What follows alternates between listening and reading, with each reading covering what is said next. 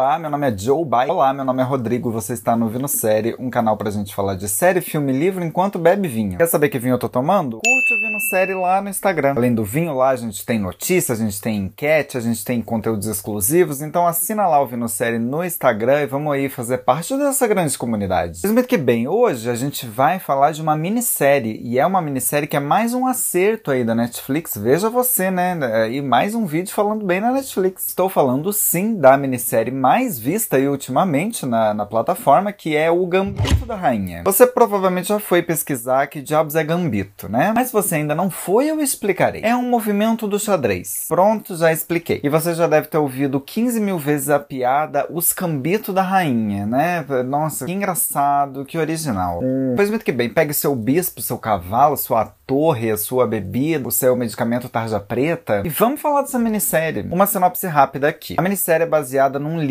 homônimo do Walter Travis. Eu vi muita gente achando que a minissérie era baseada em fatos reais. Não é. Eles usam algumas coisas ali que aconteceram, algumas referências, o nome de livro, de uns jogadores, mas a história principal não é real. A minissérie vai contar então a história da Elizabeth Harmon. É uma jovem aí que sobrevive a um acidente de carro junto com a mãe, só que na verdade a mãe dela ela morre, né? Então ela fica órfã ali, ela não tem mais uh, outros parentes. Por causa disso, ela vai morar num orfanato ali. E nesse orfanato, ela vai conhecer um zelador que fica lá no porão desse orfanato. E esse zelador fica jogando xadrez. E aí ela vai ter esse primeiro contato aí com o jogo de xadrez, ela vai ficar obcecadíssima. E aos poucos ela vai começar a, a ter umas oportunidades aí, assim, ela vai começar a ser muito conhecida mundialmente. Claro que antes disso ela vai passar ali por vários percalços e a gente vai ver todos esses percalços. Muito bem, o que eu mais gostei dessa série aqui é algo que, que os críticos, aí algumas críticas que eu andei lendo, na verdade dizem o contrário do que eu achei, mas tudo bem. Eu acho que os personagens da série, é, eles não são o que eu espero que eles sejam, então isso é muito bom para mim. Por exemplo, a menina vai para um orfanato, o que, que eu espero, o que, que você espera? Que o orfanato seja um lugar horrível, com pessoas horríveis e que ela sofra. Ah não, ela vai para um orfanato assim, é, não, é, não é glamourizado, não é bonito, nem nada. Mas é assim, um lugar ok, assim, ela não vai sofrer tortura torturas psicológicas, ou pelo menos não tantas assim como a gente espera. A diretora lá do orfanato ela é um pouco fria, mas ela não é uma carrasca. Aí ela vai conhecer uma menina lá que é a menina problemática do orfanato. Você espera o quê? Que as duas vão ter um atrito ali, né? Mas não, elas eram muito amigas e amigas de verdade. E aí a construção desses personagens em torno da protagonista é muito bom porque eles vão moldando a personalidade dela. A gente vê isso muito bem amarrado, assim, lá no último episódio. Aí sim, a gente vai ver todas as metáforas, né, que, que dizem respeito ao jogo de xadrez e à vida. A gente vai ver todas as armadilhas aí do roteiro de, de, de histórias de, de pessoas prodígio, assim, de crianças prodígio, né? Que, que, que, começam ali bem no negócio, aí aquilo vai ficando uma pressão na cabeça delas, aí elas vão se afundando na droga ou em outros problemas, enfim, isso acontece aqui. Clichê? Sim. Me importei? Nem um pouco, porque eu me envolvi. É um clichê bem feito. Clichês bem feitos não me incomodam. E a protagonista, ela deve estar tá com as costas dela doendo porque ela segura essa série nas costas e no olhar. Deve estar tá com, com dor no olho, porque é no olhar que ela segura tudo. Aliás, esperem indicações para essa menina e esperem indicações para a minissérie também, porque vão prêmios virão. E aí toda a história é absolutamente elegante, assim, é sofisticada, é, é elegância nível The Crown. E a sofisticação tá no, no, figurino, tá na direção dos atores, que eles caminham, assim, de, de uma maneira é,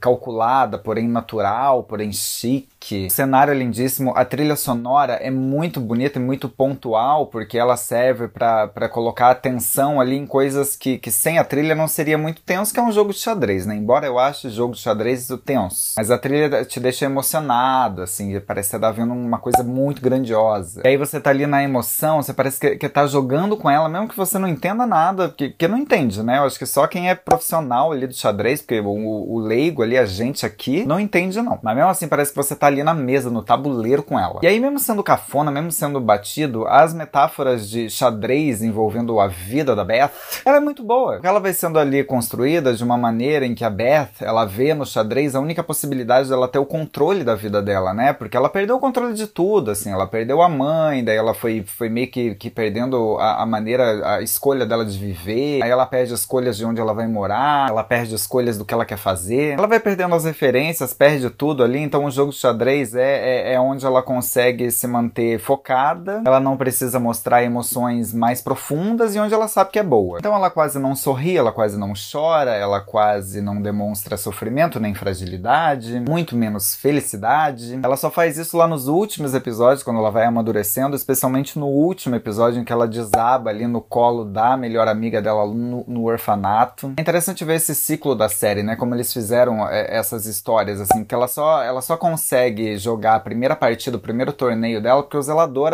a ajuda com dinheiro. Ela só consegue jogar uma das partidas mais importantes da vida dela, se não a maior, por causa da ajuda de uma amiga, mesmo ela sendo gigantesca ali no, no segmento. E aí essa amiga dela também resgata ela do fundo do poço, e aí eu já vou refletir aqui que eu acho que eu tô ficando velho, porque eu me emocionei, eu me chorei.